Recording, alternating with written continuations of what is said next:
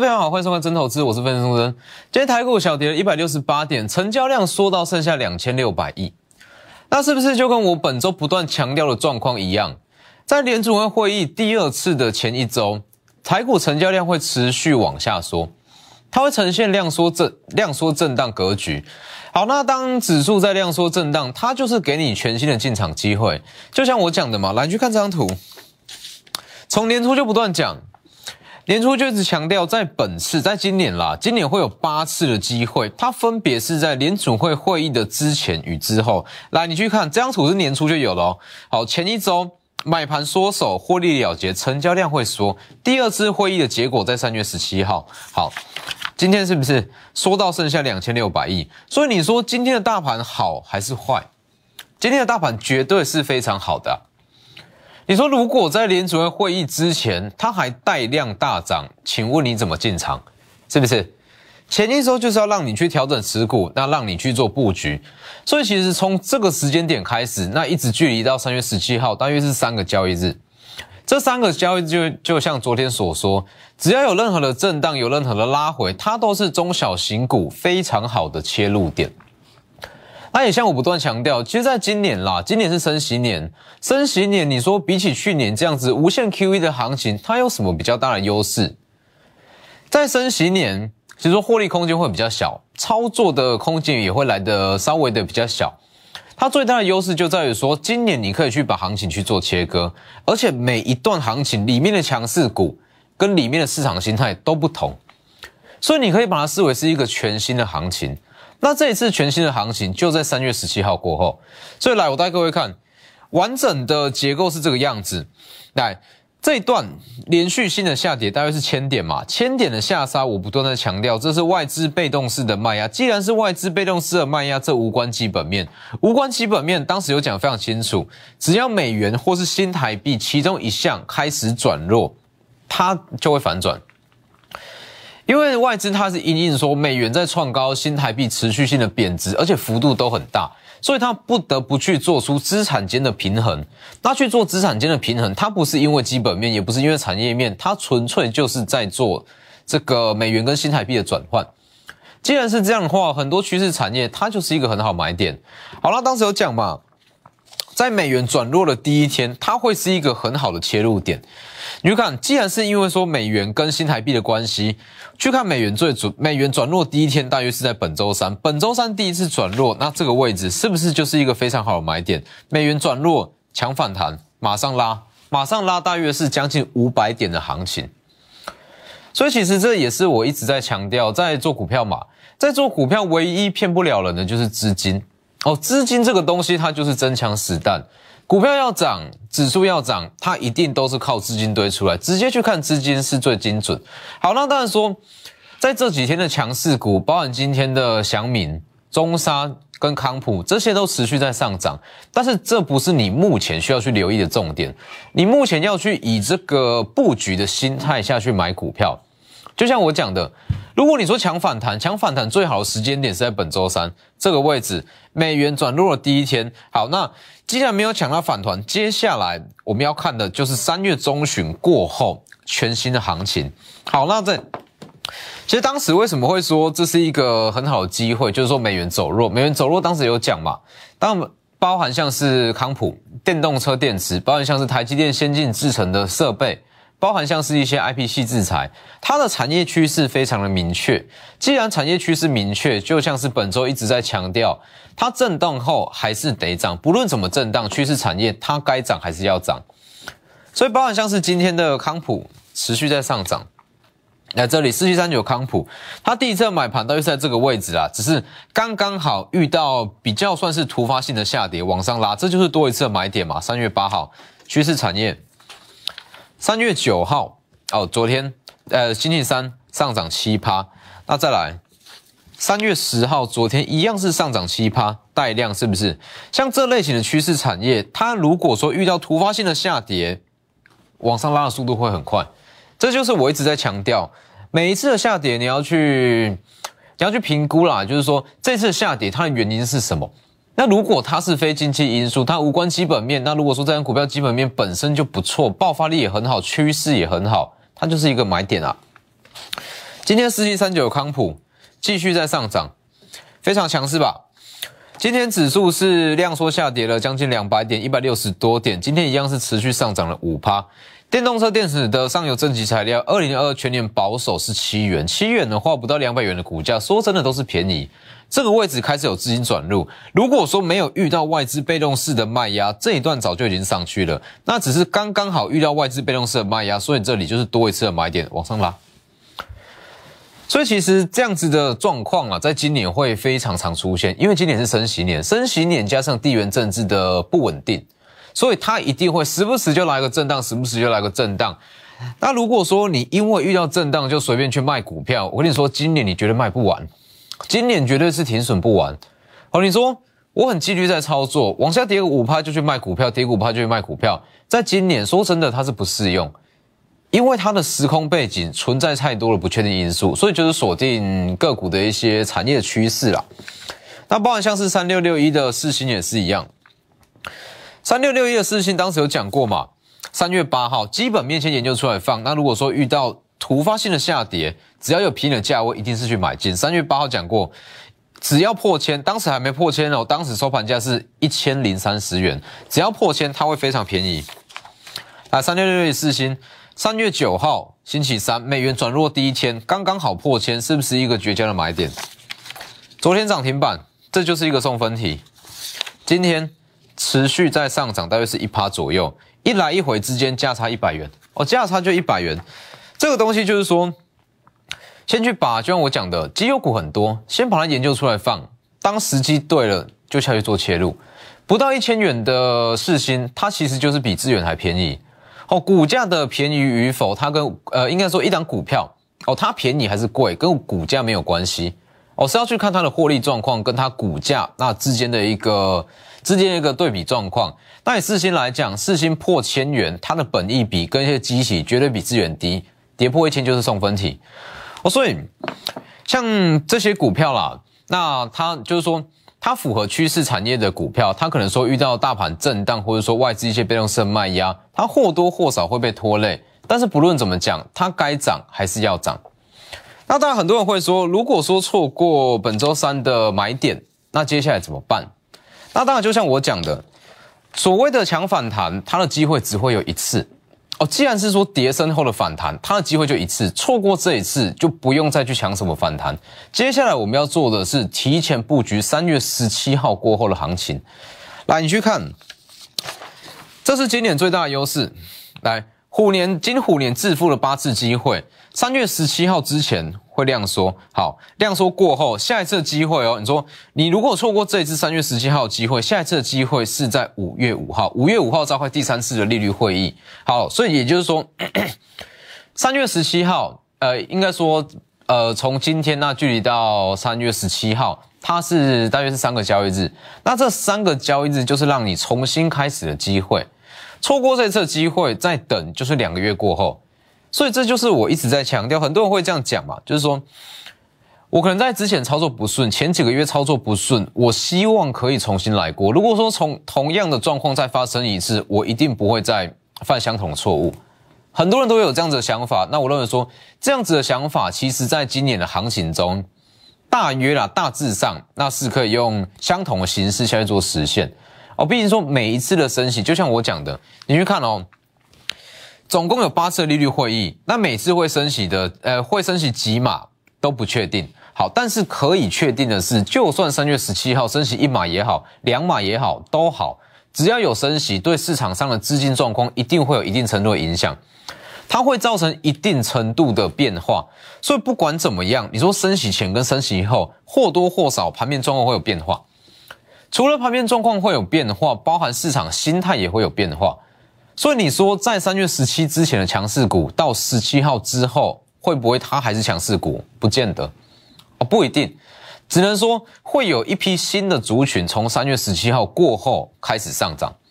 所以就像我讲的，指数在接下来的大约是三个交易日左右，它会呈现一个比较量缩的格局。这里，那这个量缩的格局不是让你在里面冲进冲出，好，要搞懂这个观念。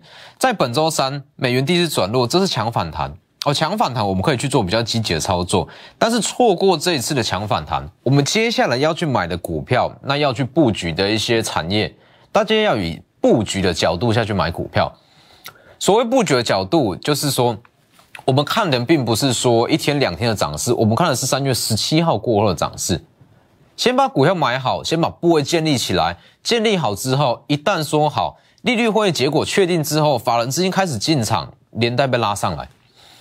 所以这就是一次非常好的机会，来这里，黄金三个交易日，全新的行情即将展开哦。不论说你一月、二月、三月操作怎么样，获利怎么样，大家可以把它当成是一个全新的开始哦。全新的开始这个东西，我相信是很多投资人心里那都有想过的一个问题啊，就是说，如果同样的状况能够再重来一次，我一定敢去大胆的去买进。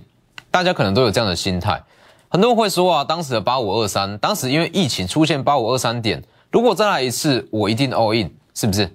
那在今年某一种呃某种层面上，它是相对来讲可以形成这样子重新开始的机会哦，所以就是把握这三天黄金三个交易日。那当然说，你去看哦，第一次第一次是在封关期间，大约是这个位置，大约是这一段，大约是这一段。好，那这一段往下跌，刚刚好它的成交量也是缩的非常的明显，那这就刚好呼应我讲的嘛，在每一次联准会会议的之前一周，成交量会萎缩的幅度会比较明显。好，当量缩完之后，法人资金确定确定说这次申请几码会是怎么样变化，只要说这项不确定因素解除，法人资金就会开始去进场。所以你去看，经过这一次量缩整理之后，是不是？开红盘日过后，大涨了将近七百到八百点以上，这就是我一直在强调，就是说为什么我在这几天我一直强调说，下周三个交易日它会非常非常关键，而且还有一项重点，就是说每次的升息啊，它或多或少会对股市、会对强势股造成一定程度的影响，那这个影响它会随着升息次数的增加，影响程度会越来越剧烈。你去看哦。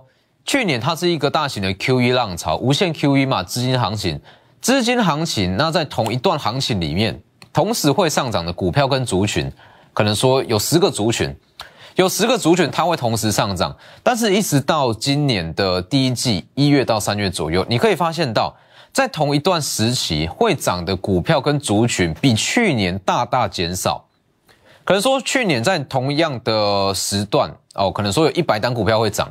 一直到今年的一月份、二月份，剩下七十单股票会涨，会涨的股票越来越少。那这一次三月份升息过后，它会涨的股票又会再更少一点，它会慢慢这样去递递减。所以这里，如果错过这次三月十七号的机会，一直到接下来五月五号，它会不会比这次再更好操作？不见得。好，如果你说三月十七号升息一次，五月五号又再升息一次。那会涨的股票，它只会越来越少，不会越来越多哦，所以还是一样把握这次机会。那还有就像是在昨天，昨天美国公布最新的 CPI 嘛，昨天最新的 CPI 是飙上了七点九趴，改写了一九八二年以来的新高，整个通膨率哦，消费者物价指数创下近四十年来的新高。那是不是就像我讲的，停滞性的通膨正在发生？很多人会拿什么经济数据来安慰你？哦，说薪资上涨的幅度啊，应该说薪资有在涨，物价也有在涨，所以这不叫停滞性通膨。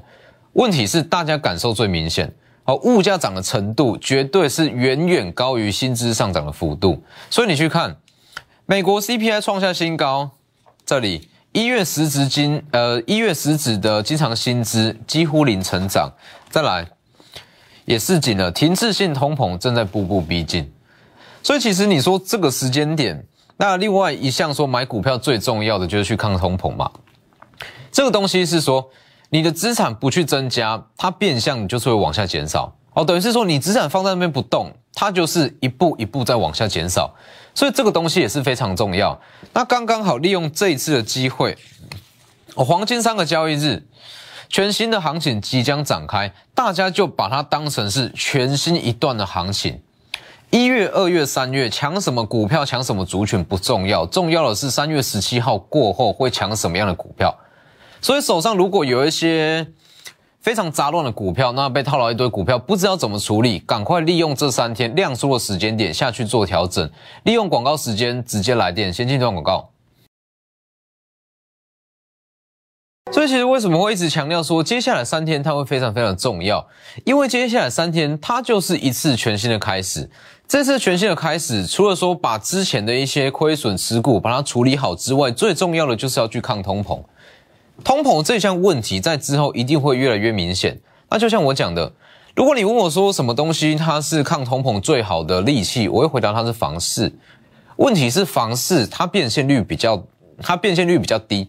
它机动性也没有像股市这么的好，又加上政府不断在打房，不断在打房的情况之下，它会压缩到房市的操作空间。所以最后我敢跟你保证，多数的资金，所谓抗通膨的资金，它都会回到股市。所以你终究还是要买股票来去对抗通膨，那倒不如就是利用这一次大盘往下拉回的机会下去做切入。那我这两大平台，Lighter 跟 Telegram ID 都是 W 一一七八 V 一七八，前面记得加小老鼠。持股问题可以直接私讯。那最重要的是说，我这两大平台会告诉各位你在市场上看不到的资讯哦，技术面、筹码面、基本面，大家可以自己上网去查，都查得到。问题是我告诉各位的是，目前资金的状况跟整个市场的氛围是怎么样？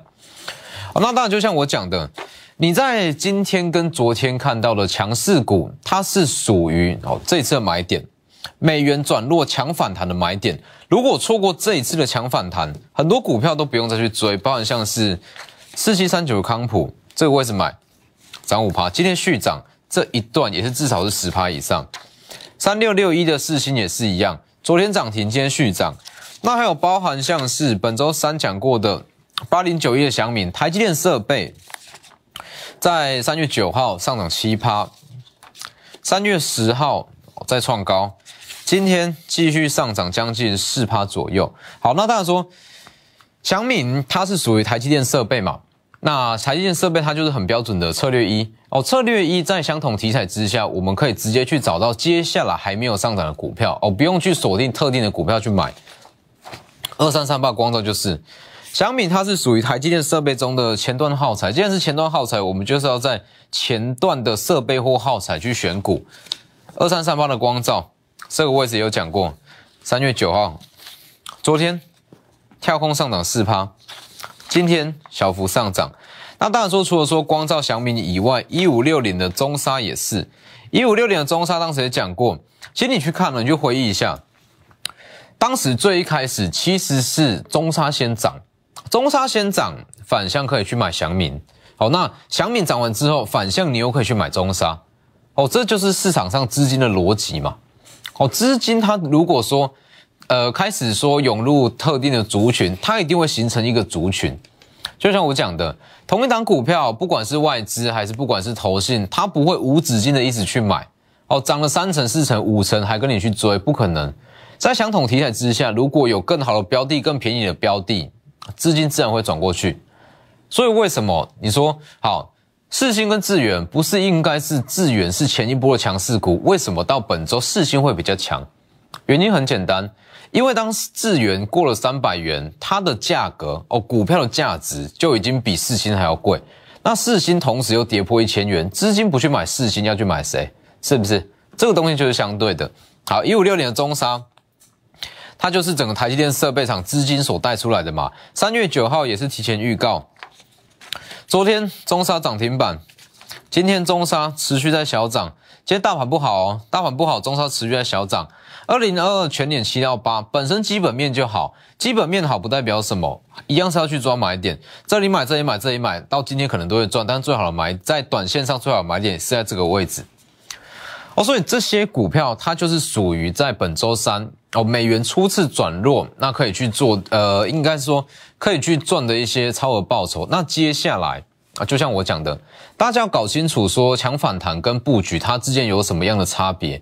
而既然是强反弹，那我们追求的是短线要最强的股票，中沙、四新。那接下来的行情，我们是要以布局的角度去买股票。既然是布局的角度买股票，买的就不会是之前的强势股。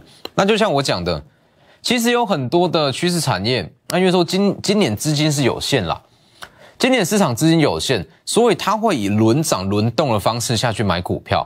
哦，所谓市场资金就是包含外资、投信、自营商这些市场资金，它会以轮动的方式去买股票。有一些趋势产业它不涨，不代表说它不好，而是说资金还没有轮过去。那就像我讲的，很多的。